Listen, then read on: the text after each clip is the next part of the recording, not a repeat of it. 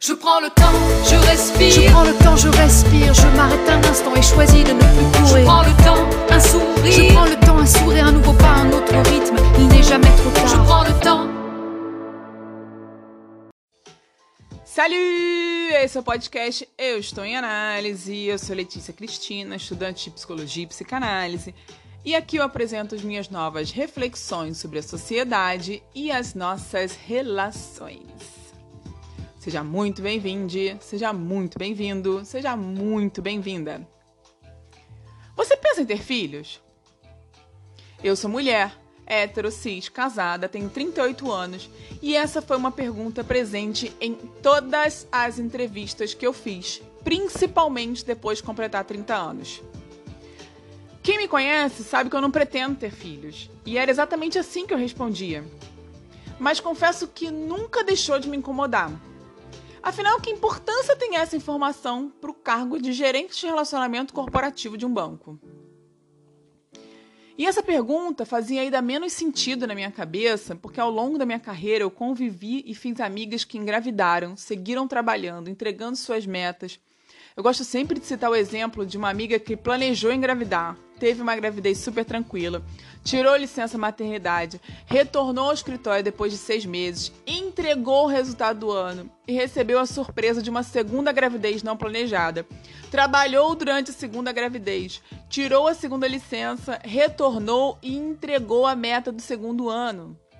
Com dois bebês em casa, foi disputada entre duas áreas do banco de tão bem que trabalha. Acompanha a vida dos filhos, sempre fala dos filhos, é uma orgulhosa mãe e segue sendo uma executiva de sucesso da área internacional dos maiores bancos do país. Ou seja, para que serve a pergunta: você pensa em ter filhos? Eu tenho um palpite serve apenas para atender os nossos tabus culturais de que mulheres com filhos não focam em metas e grávidas trabalham menos. E se você adiciona o dado do IBGE de que homens com filhos têm mais empregabilidade do que homens sem filhos, porque passam a imagem de mais responsabilidade, aí é mesmo que fica tudo sem sentido, ou pior, com sentido único. Preconceito mesmo. Mas para não ficar só nos meus sentimentos ou pensamentos, fui atrás e encontrei uma pesquisa realizada pela Faculdade de Economia da USP, que comparou o engajamento de mulheres com filhos versus o engajamento de mulheres sem filhos. E bem, os resultados falam por si. Realmente existe um impacto negativo entre 7 e 13% no curtíssimo prazo, ou seja, logo após o nascimento do filho, que é reduzido a níveis desconsideráveis já ao longo do primeiro ano. A pesquisa apontou ainda que o salário hora de mulheres com e sem filhos também não tem diferença no longo prazo. E mesmo assim, os pesquisadores também apontaram um dado, no meu entendimento, alarmante. Mulheres sem filhos chegam a ganhar 35% a mais do que mulheres com filhos. E eles atribuem isso ao fato de que, em suas palavras, mulheres com filhos aceitam menores salários em troca de uma possível flexibilidade. Em caso de ter que levar o filho no médico, por exemplo, dá para acreditar? E se você pensa que isso é limitado ao mundo corporativo, então escuta essa. Há duas semanas teria uma reportagem sobre a atleta americana Alison Felix, atleta olímpica, grande campeã das Olimpíadas de 2016 no Rio de Janeiro. Logo após os Jogos, ela decidiu engravidar.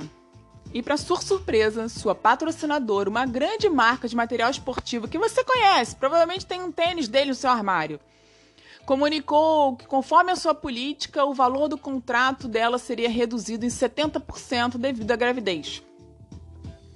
Na ocasião, ela aceitou sem opção, mas foi atrás de outro patrocínio e encontrou uma empresa chamada Atleta que a apoiou investiu, respeitou o ser humano em todas as suas capacidades, em toda a sua beleza chamada humanidade e colheu frutos.